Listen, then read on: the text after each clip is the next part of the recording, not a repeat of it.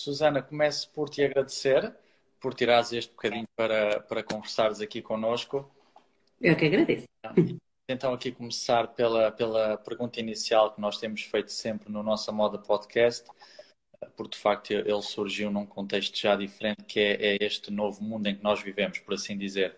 Nós já estamos quase a fazer um ano em que temos vindo a viver num ano atípico, uh, e a pergunta que eu te fazia, uh, em termos de, do teu processo criativo, do teu processo de trabalho, do teu dia a dia, um, o que é que mudou ou a forma como este novo contexto de pandemia, de confinamento, restrições, alterou e, e veio aqui trazer para criar um, uma dinâmica diferente nos teus dias? Acima de tudo, o que, o que nós mais sentimos é o, o planear, replanear, replanear, uhum. porque parece que só conseguimos mesmo uh, ter a certeza assim que o dia está a acontecer.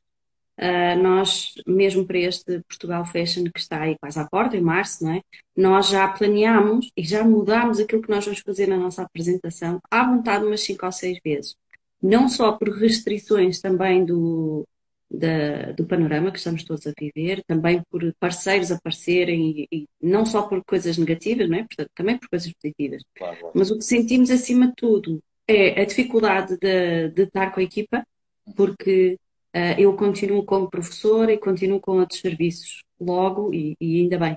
Se continuo com esses serviços, depois tenho medo também de pôr em risco a minha equipa. Então, prefiro, elas estão dentro do seu circo fechado e sabem que estão com aquelas pessoas e voltam para casa para outras pessoas, para não aumentarmos muito mais a esta cadeia, eu acabo por ficar limitada uh, para, para estar com a minha equipa.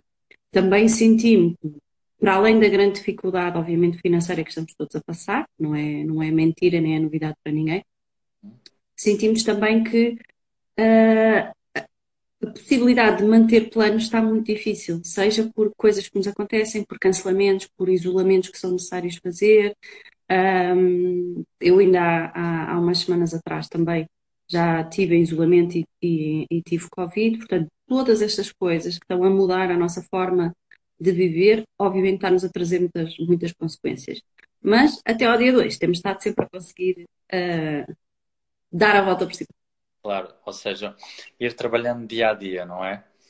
Sim. Correto. Susana, de facto, aqui este contexto só por si traz um, um conjunto de, de, dificuldades acrescidas, por assim dizer, eh, que por um lado nós também uh, poderemos abordar como oportunidades, porque poderão existir outras formas de explorar, mas a, a, pergunta que, que eu te colocava então agora uh, um pouco já não só focado no, no, contexto atual, mas no que tem sido, no que tem sido a, a vir um, a, criação, a criação da autora em Portugal, eu perguntava-te desafios em si uh, que tu tens sentido como criadora de autor uh, ao longo do teu, do teu tempo de trabalho. Portanto, o, os grandes desafios vão sempre.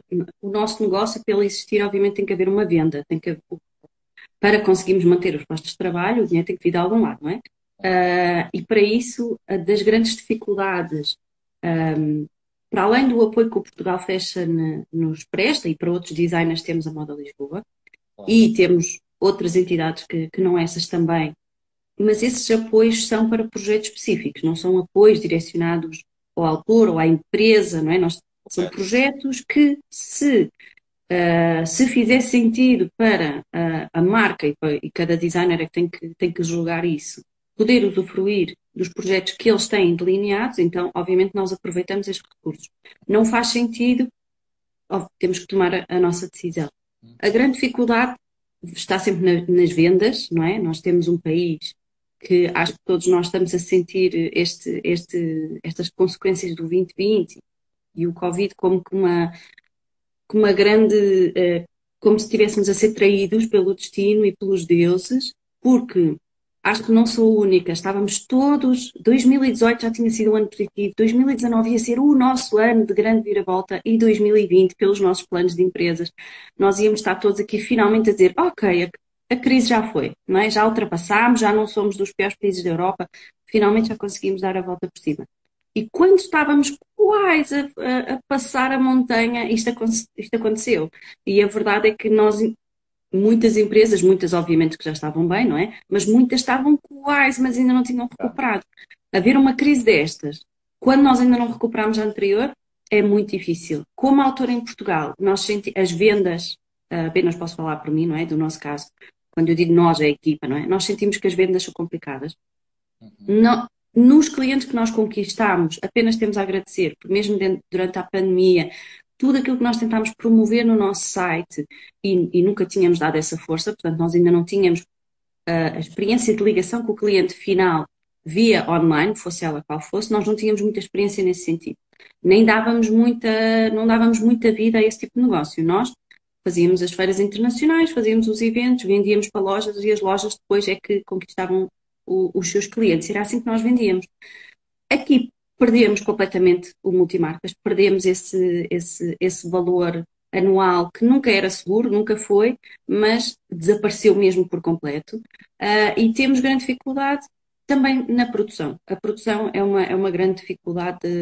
Eu estando em malhas, Neste momento não posso queixar, tenho, tenho parceiros que têm sido incríveis, mas com uma grande mudança da nossa parte. Para nós podermos aproveitar as oportunidades ou para podermos criar oportunidades, foi necessário nós mudarmos a forma de olhar para a marca. Não olharmos para a marca como que eu tinha aprendido e como o sonho que eu tinha sempre idealizado para mim era fazer os meus conceitos, fazer as minhas coleções, fazer coleções super extensas, porque nós idealizamos assim, porque quando admiramos outros uh, outros designers, foi isso, quando nós criámos o sonho e fomos atrás dele, era isso que nós estávamos à espera. Era a referência, não é? E não é, era a referência. E agora, já antes do Covid, eu tinha, eu, eu ganhei aqui uma abertura de tentar analisar os recursos, ver o que é que eu tenho de diferenciação comparativamente aos outros, perceber o que é que eu posso oferecer que se calhar outros designers não podem oferecer e tentar aproveitar esse espaço que então é só meu ou de menos pessoas.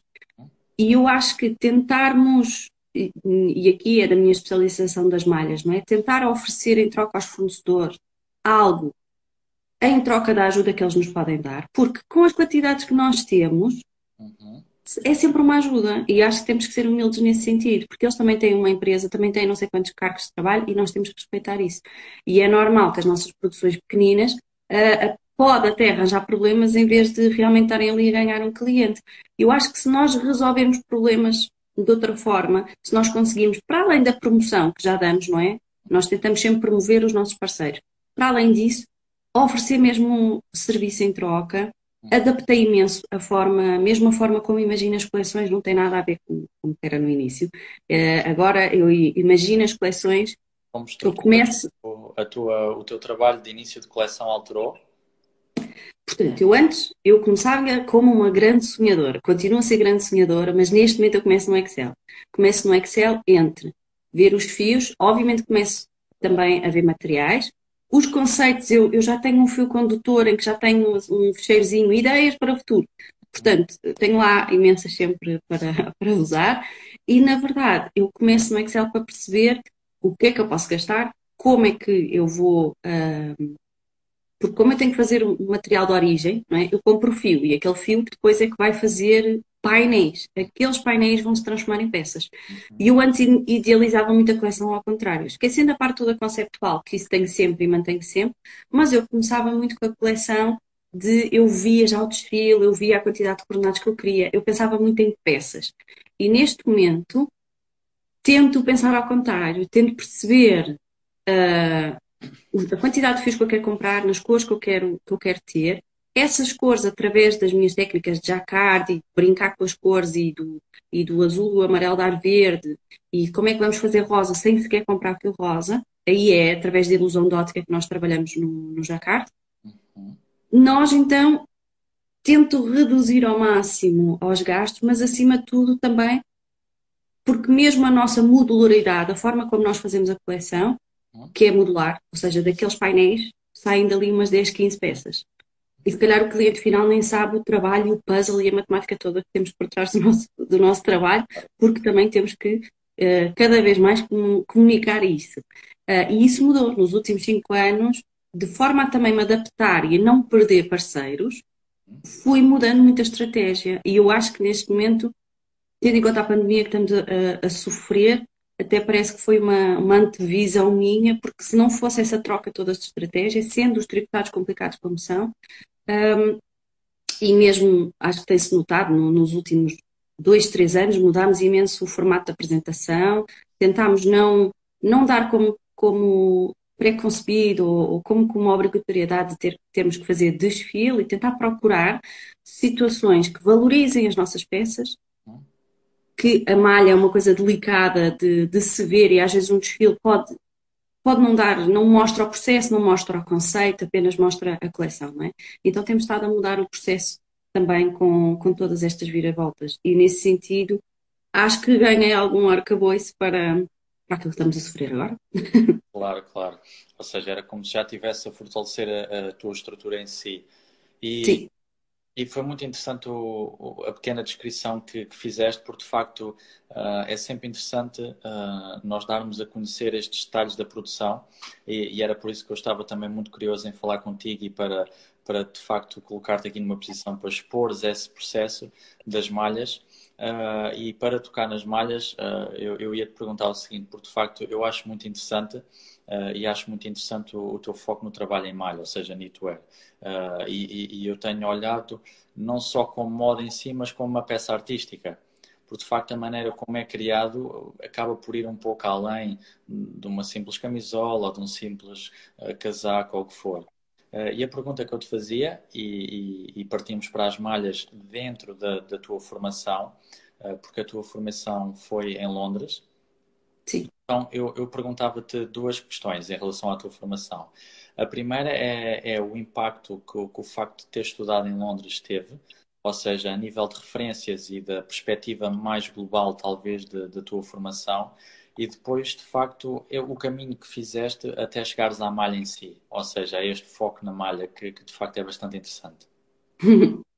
Portanto, eu acho que vou começar então pelo, pela última pergunta, porque na verdade hum, a malha acompanha a minha vida uh, desde sempre, e isso tem a ver com, com as minhas raízes açorianas e tem, tem a ver com as minhas ser rodeada de malheiras.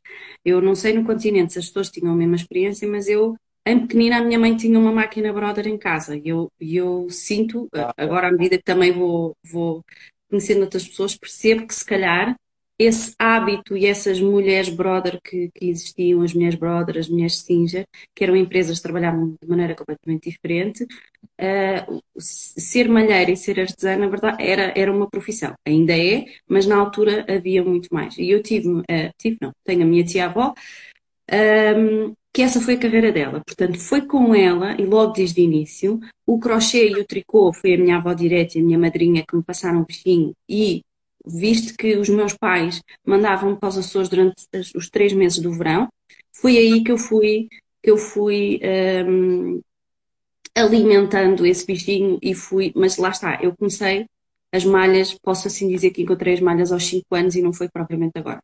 No entanto, nunca dei, um, nunca achei que isso ia ser a minha carreira. Uh, e acho que mesmo até ao, ao, décimo, até ao décimo ano, que eu ainda comecei em ciências e depois é que troquei, porque, estava a ficar consumida do que é que seria a minha vida se eu tivesse que ficar no departamento de ciências para sempre, e então uh, virei a minha vida, e foi aí que comecei a olhar para moda, malhas de outra forma, e comecei a achar que se calhar isso deveria ser a minha profissão. Mas não foi, lá está, até chegar em Londres, e aí estou sempre a repetir, eu tive um, uns pais incríveis, eu, eu, eu, tenho uma admiração enorme pelos meus pais, eu acho que eles deviam dar cursos de pais, muitas vezes, pelo, por tudo que, eu, o que eu conheço. Eu acho que por, também por serem dois professores, eu não sei se isso ajudou, não é? Se, o facto de eles serem professores e darem uma importância tão grande ao, ao ensino, se calhar também ajudou. A verdade é que quando nós pesquisamos, na altura que eu ia entrar na faculdade, Uh, ainda não tínhamos muita história, as, as, faculdades ainda não existiam há muito tempo em Portugal. E aí os meus pais é que quiseram me dar uma, uma oportunidade e disseram: Olha, vais para, vais para as embaixadas, trazes panfletos, vai, vais num comboio, vais para Lisboa e uh, traz-nos informação para nós percebermos há quanto tempo é que existem as outras faculdades, qual é o grau de empregabilidade, etc, etc. Então lá fui eu para as embaixadas e levantei, claro que me foquei nos três países, não é? Claro. Itália, França e Inglaterra, fiz o levantamento e depois fui parar à Central St. Martins porque foi uma exclusão de partes em que eu inglês sabia falar, era só, era só por isso. Fui para a Inglaterra, fui só tirar um short course. E foi lá, foi nesse short course que a minha professora a Pauline, que foi a minha mentora durante o primeiro ano que eu estava em Londres, uhum. que eu achava que eu ia lá só tirar um curso do ano, eu não estava à espera propriamente depois ficar lá quase 10. Um, e foi ela que disse: Não, tu tens, nós temos aqui um curso indicado, as malhas parece que saem da mão, porque a verdade é que, sem querer, sempre que me pediam para eu me expressar artisticamente, é aquilo que eu usava era as malhas. E isso era o que me saía naturalmente, porque era assim que eu me expressava. Mais do que o desenho, na verdade, era esculpir, de certa forma, coisas em malhas. Os sketchbooks, tudo o que eu tenho é sempre assim com muita, com muita uh, tridimensionalidade e com, muito, e com muita malha à mistura e várias técnicas misturadas. Mas como já fazia há muito tempo, tinha a liberdade de já não me cingir a uma técnica, por assim dizer. E lá está, já, eu já ia fazendo e inventando. Pronto, e foi aí que então a, a, a professora Paulina disse, não, vamos, vamos tentar, vais tentar as vagas da Central St. Martins, sendo na Europeia tens bolsas e tudo, e pronto, e foi assim. E, e sim, respondendo à segunda pergunta, acho que fez uma grande diferença. Um, eu tenho noção que eu, se calhar, o, o fator diferenciador que eu tanto me agarro para planear o que é que posso fazer para a minha empresa, para a minha carreira e, e, e para a marca em geral. E aquilo mesmo que eu passo à equipe e aquilo que eu tanto, tanto ensino está muito direcionado para a malha. Seja pelo background, seja porque depois me especializei um, tanto na licenciatura como, na, como no mestrado nessa, nessa vertente. E eu acho que se não tivesse esse fator diferenciador, eu própria se calhar ia andar muito perdida e, e, e foi como que foi como descobrir cedo, e eu acho que há pessoas que se calhar não têm essa sorte. Foi. Foi como descobrir cedo qual é que seria o meu, o meu dom, o que é que seria. Uh, o que é que seria que eu podia dar ao mundo que se calhar outras pessoas, como não têm a mesma história, não iam poder dar. E pronto, e acho que ao descobrir isso também deu muito mais certezas e deu muito mais segurança para, para, para todas as batalhas. O ensino aqui em Portugal nós, na verdade, temos esse gap. Eu até tenho uma, uma colega minha, a Sónia, que está no doutoramento dela a fazer esse estudo, porque nós temos curso de design de moda e depois temos cursos de um, engenharia têxtil. Temos efetivamente Castelo Branco, em que é design moda e têxtil, mas não faz foco no design têxtil. E o design têxtil é enorme, não é? Porque o designer, ao trabalhar a superfície, ganha muito mais possibilidades do que ao trabalharmos só a forma, não é? E cingirmos a tecidos já, já fornecidos por outras pessoas.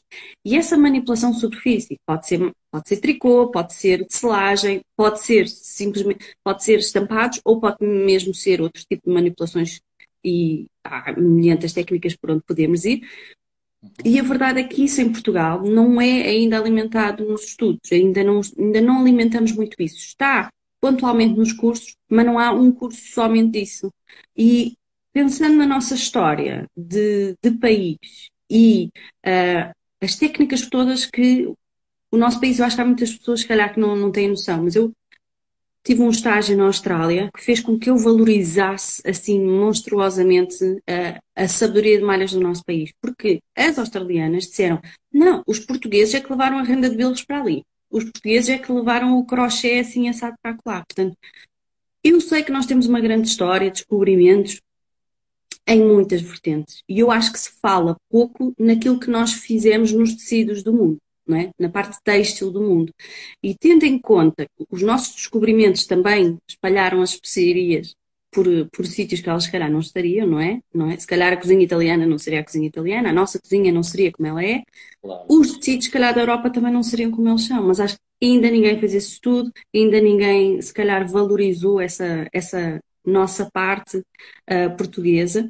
Mas eu, ao estagiar fora, ao ter estes trabalhos todos, e, e mesmo os meus professores em Inglaterra um, diziam que era que era único e é pena não termos cá no nosso país repertório, registros e valorização dessa parte, porque principalmente agora que eu se calhar eu falo sempre de tudo com muita urgência, não é? Porque uh, gostava de ter cinco vídeos e só tenho um.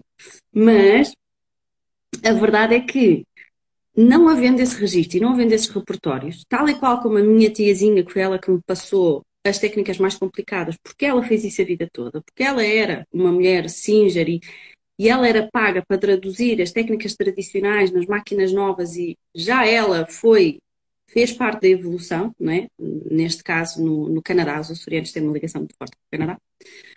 Um, depois, eu, eu própria sinto que tenho que levar esse, esse tenho que continuar com esse testemunho, não é? Acaba, acaba por ser o legado que me foi deixado. E esse legado, cada vez, da mesma maneira que a minha tiazinha também uh, já está reformada e já não está a passar o conhecimento, certamente as avós de muita gente devem estar a passar o mesmo. E se não tomarmos conta, os registros, os livros, as obras todas que elas fizeram vão ficar perdidas na história. É, sim. É. Mas, mas sim, mas eu acho que estamos em anos de viragem, temos muitas, e eu agora estou no doutoramento, então começo a perceber outras coisas que se calhar não, não, não percebia antes, uh, e a verdade é que começo a perceber que não sou a única interessada, e existe uh, vários profissionais a tentar puxar para que, esse, para que esses registros e para que esse conhecimento, que é nosso, é a nossa história, consiga de alguma forma, através do ensino, não é? Conseguir se prolongar e não se perder. Ótimo. Ótimo.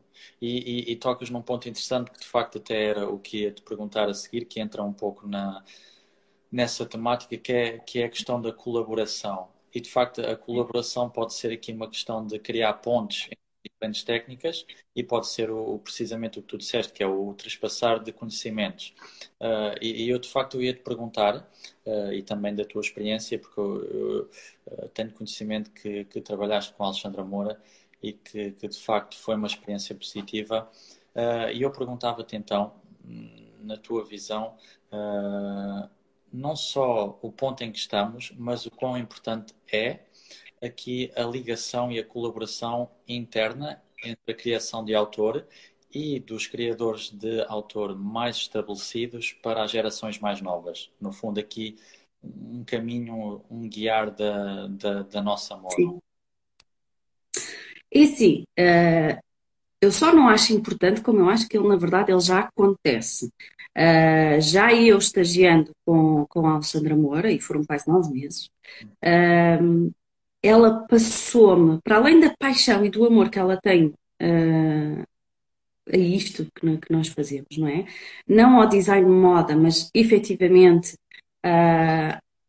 a moda de autor, a parte conceptual por trás de, de, uma coleção, a forma como nós trabalhamos, a parceria que ela já desde então ela tem com, seja os gabinetes de moldes, seja com, com, com pequenos ateliês, ela já isso ela já passou, uh, já me passou a mim, e eu também já fiquei com esse bichinho.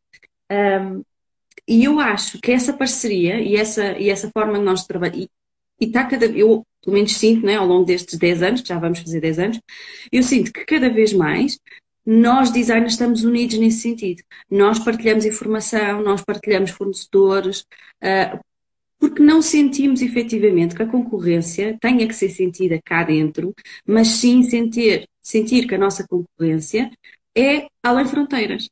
E se nos unirmos cá dentro, partilharmos o conhecimento cada vez mais, mais fortes todos ficamos para podermos representar o nosso país além fronteiras. E somos todos tão diferentes, temos uma maneira de trabalhar tão diferente, que, na verdade, um, eu acho que não, não sentimos os nossos colegas como, como concorrência.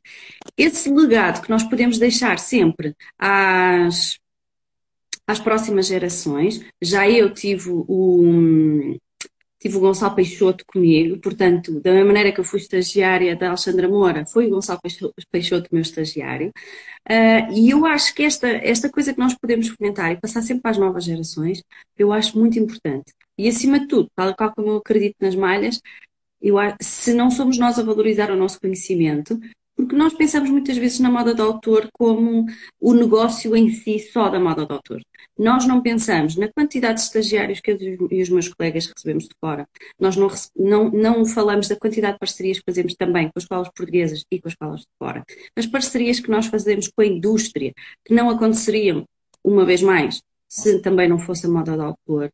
Uh, para além disso, não só dentro da moda, mas com, com diversos artistas, com, com, com o teatro, com vários tipos de artes. Neste momento nós estamos a preparar uma, que é uma grande paixão minha, também é a parte, vou-te chamar a parte social, porque não, neste momento não estou a encontrar outra palavra, uhum. que é a parte de como é que nós, um, dentro do nosso ateliê, conseguimos ensinar ou passar, seja a equipa nova ou até com, com parcerias, uh, seja o nosso conceito, seja também técnicas em si, não é? Porque nem toda a sabedoria é só uma, uma técnica palpável, não é?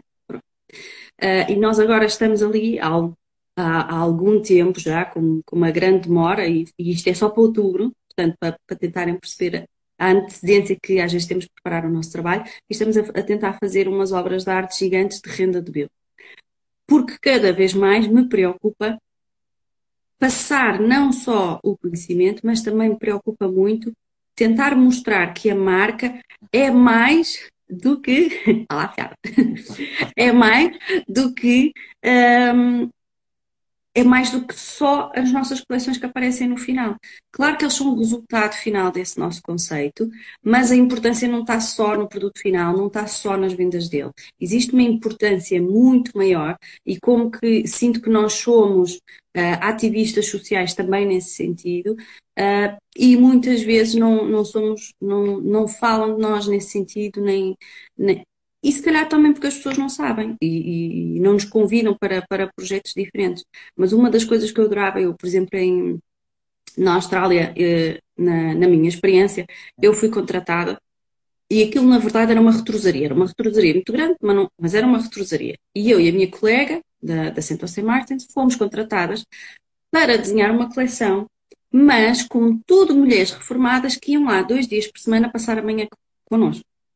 Ora, aquilo não só era um negócio rentável, porque na verdade recebia, a empresa para quem eu estava a trabalhar recebia por estar a receber aquelas uh, as reformadas, no entanto, aquelas senhoras ficavam com, com outro ar, elas tinham um motivo, elas tinham um projeto em mão, não é? E havia pessoas que estavam a contar com a ajuda delas que elas não podiam falhar, porque nós realmente ficávamos sem coleção se elas falhassem. E esta troca, e o que eu aprendi com elas, e a forma também, porque eu sou um bocadinho desapegada, se calhar, às técnicas tradicionalmente falando, não é? Portanto, elas próprias também uh, sentiram que fizeram aquelas, aquelas loucuras, se calhar, pela primeira vez. E eu acho que esta troca e aquela oficina que nós tínhamos ali, que eu desejo muito um dia conseguir criar em Portugal, não só nós estávamos, de certa forma, a dar uh, carinho, companhia, uh, àquelas pessoas que, tinham, que estavam connosco, não é? Naqueles dias, mas também estávamos a receber troca. E eu acho que o design pode ser usado muito para além do produto final, que são as peças. Ok, isso é muito interessante. Ou seja, hum, na tua opinião, há de facto já um progresso a nível de colaboração uh, mas de facto pode existir ainda mais e cruzando diferentes áreas, diferentes áreas neste caso. Sim, eu acho que isso era incrível. Fazermos constantemente híbridos, como eu estou sempre a dizer. Nós na coleção temos muitos híbridos porque é o nosso artesanato com o jacar, não é? A nossa tecnologia ligada ao artesanato, que tem sido os pilares desde o início da marca. Um, nós estamos constantemente a chamá-los de híbridos quando nós fazemos estas misturas. E eu acho que parcerias, seja entre colegas, seja com artistas, e eu, eu pelo menos sou, sou, sou muito apologista delas, e eu acho que na verdade, hum, eu acho que aí pode ser a nossa força, porque nós, falando agora se calhar uma vez mais o meu patriotismo de, de pessoa que foi imigrante durante 10 anos, que acho que toda a gente percebe que os imigrantes não sei muito bem porquê, mas somos sempre, temos, temos um coração patriota muito grande.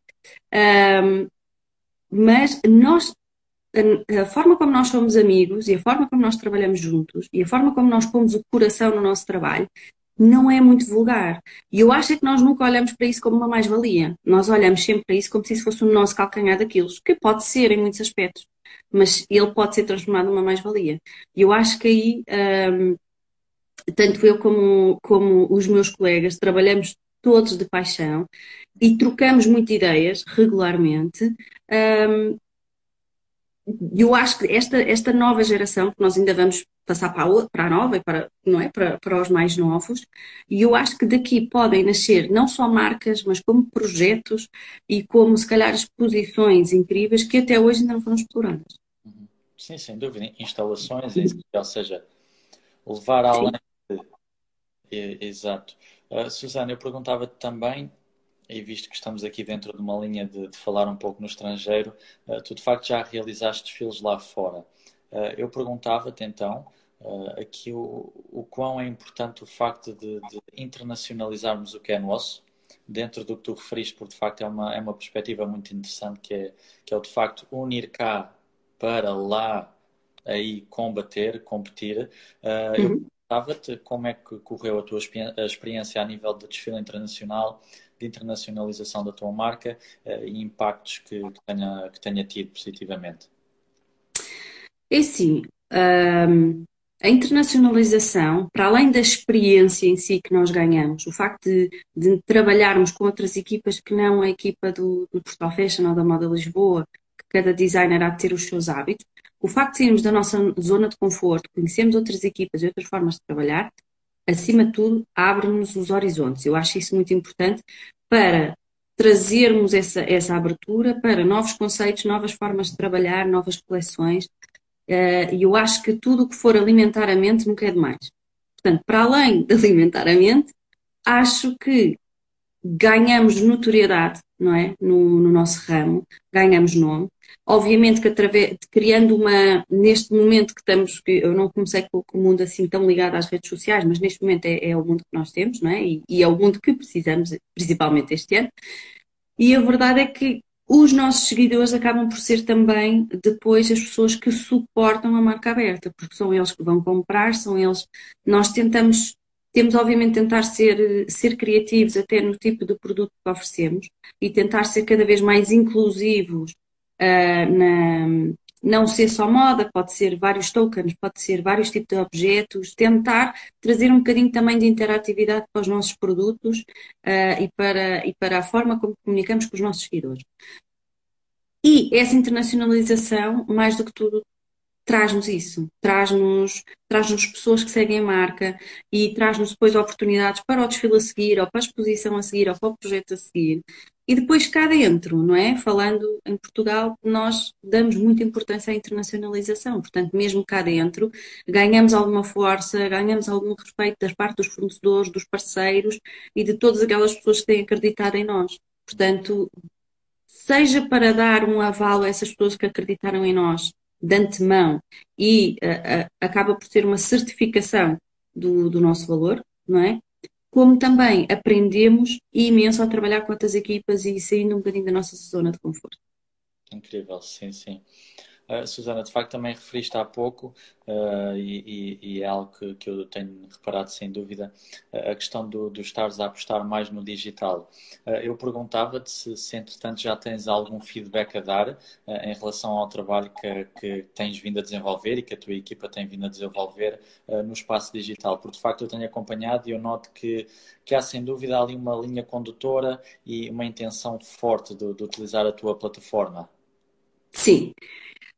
O que, o que eu quero mesmo acima de tudo é que as pessoas consigam conhecer, porque eu fui sentido ao longo dos anos, é que sempre, ou quando dou uma entrevista, ou quando vou, ou quando falo do nosso processo ou dos nossos conceitos, muitas pessoas não, não, não receberam essa informação. E aí quer dizer que é um mau trabalho de comunicação da nossa parte, não é? Eu acho que nem que seja para os conceitos, aquilo que nós fazemos e as pessoas conhecerem cada vez mais o que é que nós fazemos dentro da equipa, eu acho que uh, o feedback que nós temos é imenso. E depois, temos tido um ótimo feedback na loja online e isso, e isso eu não posso negar e apenas posso, posso um, agradecer imenso o carinho, porque continua a ser maioritariamente português, temos muitas surpresas de fora que não sabemos muito bem como é que elas aparecem, como é que o, o nome foi uh, além fronteiras. Quando respondemos aos e-mails e quando estamos a tratar da encomenda, às vezes até perguntamos como é que ouviram falar da marca etc. Obviamente que raramente nos respondem, mas houve uma senhora do Canadá que disse: Olha, vi uma senhora na rua com a vossa camisola e perguntei onde é que ela comprou. E eu disse: Pronto, ok. É, é o, o passa-palavra continua a ser a, a publicidade mais importante.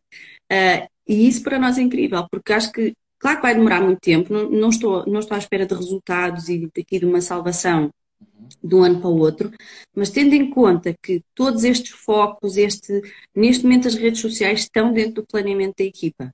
Antes era uma coisa que eu ia fazendo e que eu tentava agarrar da minha maneira. Neste momento, faz parte do nosso trabalho, está dentro das nossas tarefas, está dentro do nosso plano uh, na parede, dentro dos nossos essays todos, e nós damos uma importância muito grande, porque fazer e não comunicar neste momento é, é difícil, porque o nosso o único canal de vendas que temos ativo, ou sempre ativo, acaba por ser o nosso, o nosso site e a nossa loja. E o Instagram. As lojas estão, ora abrem, ora fecham, portanto, está, está muito difícil, está muito difícil sobrevivermos a partir daí. Então, acho que um, até agora o feedback tem sido positivo, ainda não chegou aos nossos objetivos, nós estamos sempre a ter objetivos, não é? ainda não chegámos aos nossos objetivos, um, mas eu acho que cada vez mais sentimos feedback. Ainda não, ainda não conseguimos conquistar muito o engagement, ainda estamos a tentar perceber como é que podemos fazer isso, mas estamos a aprender a cada, a cada passo que damos. Bom, e, e, vai, e vai correr bem certamente, já, já está a começar uhum. e vai crescer. Uh, Susana, portanto, tínhamos referido então que estes tempos têm sido um pouco do, a curto prazo, ou seja, muitas alterações uh, no mesmo período de tempo. Falámos também que, que já estás muito focada na questão do digital e já é uma prioridade, mas para, para terminar, para além disso, eu pergunto se de facto existem alguns passos específicos uh, para este ano ou coisas que, que tenhas em mente uh, para, para te focares, para a Susana Betancourt. Portanto, eu Estou com um ano, porque eu tinha planeado o meu ano para conseguir aprofundar um bocadinho os meus estudos. Uhum. Esses estudos para poder trazer mais, mais para a Susana Betancourt, porque eu uma coisa que cada vez mais tenho sentido, talvez com a idade, é que faço as coisas, fazemos e, e temos projetos incríveis, mas ponto um, não conseguimos comunicar bem, ou ponto dois, acabamos por por não ter a, a, legitimidade sobre eles, porque não documentamos, talvez de uma forma académica ou, ou, ou, ou, talvez de uma forma mais estruturada, de forma a que eles ganhem esse, esse valor. Porque às vezes só fazer, e então nos dias de hoje que vivemos muito para a comunicação, neste momento já não chega só fazer. O passo-a-palavra está um bocadinho mais fraco comparativamente ao, ao antigamente. E pondo isso, uma das coisas deste ano é efetivamente toda essa aprendizagem, a aprendizagem da comunicação, das redes sociais, a, mi a minha própria aprendizagem pessoal com o doutoramento e aquilo que posso ou não uh, trazer para a marca. Temos em mente um Portugal Fashion em março muito diferente do nosso habitual, sendo que o nosso habitual já tem sido muito uh, volátil e muito diferente, não é? E muito eclético ao, ao longo das, das diferentes coleções. Este vai ser focado completamente no digital, acho que é o mais seguro para, para todos nós e para, e para, para a sociedade em geral. E já estamos a preparar outubro, e aqui, e aqui sim, tentando afastar um bocadinho da moda, tentando entrar um bocadinho dentro dos âmbitos da, da arte, não que eu acho que, que, que já tenha eh, que já tenha propriedade para poder dizer dessa forma, mas quer ganhá-la, portanto, nada, nada como fazer. Portanto, sim, temos obras e gostávamos cada vez mais, tendo em conta os projetos que temos em mão e tendo em conta o, a forma como nós fazemos o nosso trabalho um, manual, queria cada vez mais não só usar o veículo da moda, mas talvez mesmo o textilar e uh, instalações e arte. Cada vez mais queria, queria entrar por aí, Incrível. confesso. Incrível. Eu neste momento nós estamos a terminar esta live, mas eu já estou a pensar na próxima que tenhamos, já ter fisicamente essas instalações e, e o textilar. Espero que sim. Susana, muito obrigado por este bocadinho. Uh, foi muito interessante e, e, de facto, o facto de trabalhares a, a, as malhas da forma como trabalhas uh, iria resultar também numa talk interessante, sem dúvida. Uh, Agradeço-te muito por ter estado connosco aqui no nosso modo podcast. Uh, Obrigada.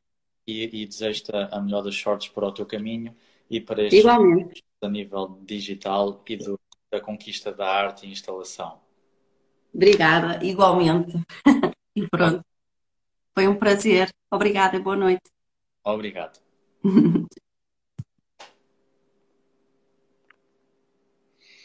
Muito obrigado a todos os que nos acompanharam. uh, o episódio estará disponível no nosso Moda Podcast, através do Spotify e do Apple Podcasts, e estaremos cá para novas talks.